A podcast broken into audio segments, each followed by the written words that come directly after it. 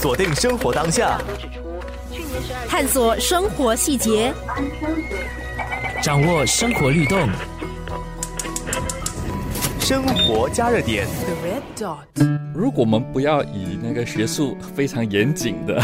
来来判断什么是黑白屋，就一般公众所谓认知黑白屋就是殖民时地时代所建设的一个住宅，一般来讲是两层楼高的，有黑白色系。古老的最老的就可能就是说通过那个建材建筑材料木结构建筑为主。墙就是砖石墙，然后抹灰。网上随便搜索哈，black and white house 或者是黑白屋的话，就说新加坡大概有五百栋上下，是这样的数字吗？大概是有五百栋这样的所谓的黑白屋，但是大多数是国有产业，所以当时就是很多这种所谓的黑白屋是英国人在二十世纪之后建设给他们的公务员，甚至那个军人军官所居住的那个房子。然后在英军撤退之后，新加坡独立之后，把这些房子转交给新加坡政府，所以新加坡政府的产业里面很多所谓的住宅是属于黑白屋。这是新加坡科技设计大学建筑与可持续设计系副教授杨江善对黑白屋的解说。转为国有产业以后，这组建于英国殖民地时代的房屋为什么会以黑白色系为主呢？后来那个公园世界局就是 PWD 比较惯用的一个色系，为什么喜欢这个色系呢？我们也说不上来，也没有办法去去考究了。我们就猜是说，可能黑白色系比较容易管理，你不用采集不同颜色，这个颜色是很个人的。我喜欢红色，你未必喜欢红色；我喜欢绿色，你未必喜欢绿色。可能黑白色比较容易管理。你如果有五百多栋、六百多栋这样的那个殖民时代所留下来的那个建筑群，在统一管理上。只要涂上黑白色就容易多了，在 budget 上面、开支上面，你在在维护一个建筑，你只要买黑色跟白色的漆料。生活加热点，黑白屋分布在全岛各地，包括市区的纳森路 （Nassim Road）、梁木山 （Goodwill Hill） 和五级之马，以及远离市区的三巴旺和十里达区等。在波斯陶路 （Portsdown Road） 和亚历山大公园一带，也有不少黑白屋。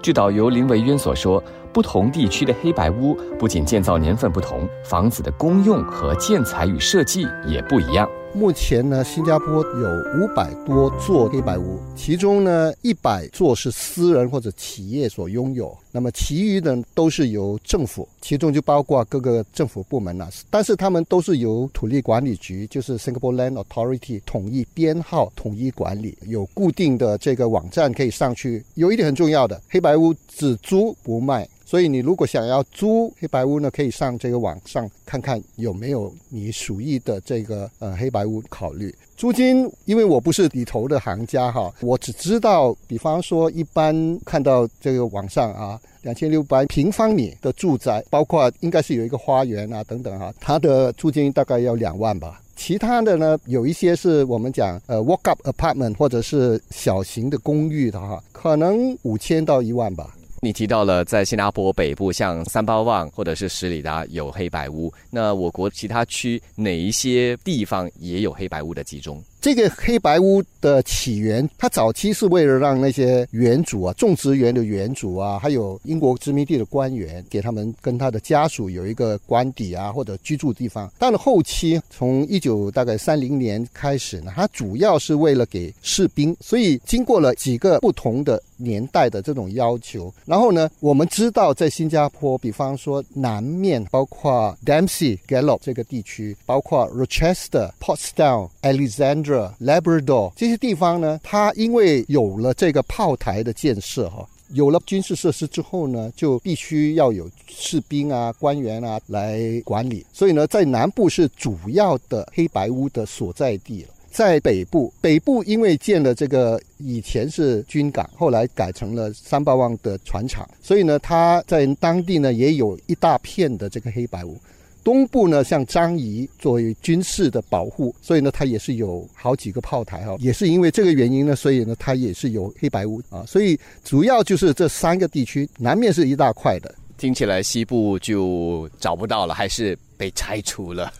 即使到目前为止，其实西部主要它是我们的军事训练场所哈，所以很多人都不被允许进入哈。而且西部呢，它有很多蓄水池。我个人的猜测哈，它没有在那里建设呢，因为它是沼泽地带，它可能也比较不适合防御工事的建设，所以呢，他们就没有从那个地方建这些黑板。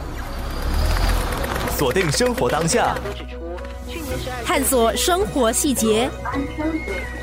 掌握生活律动，生活加热点。The red dot.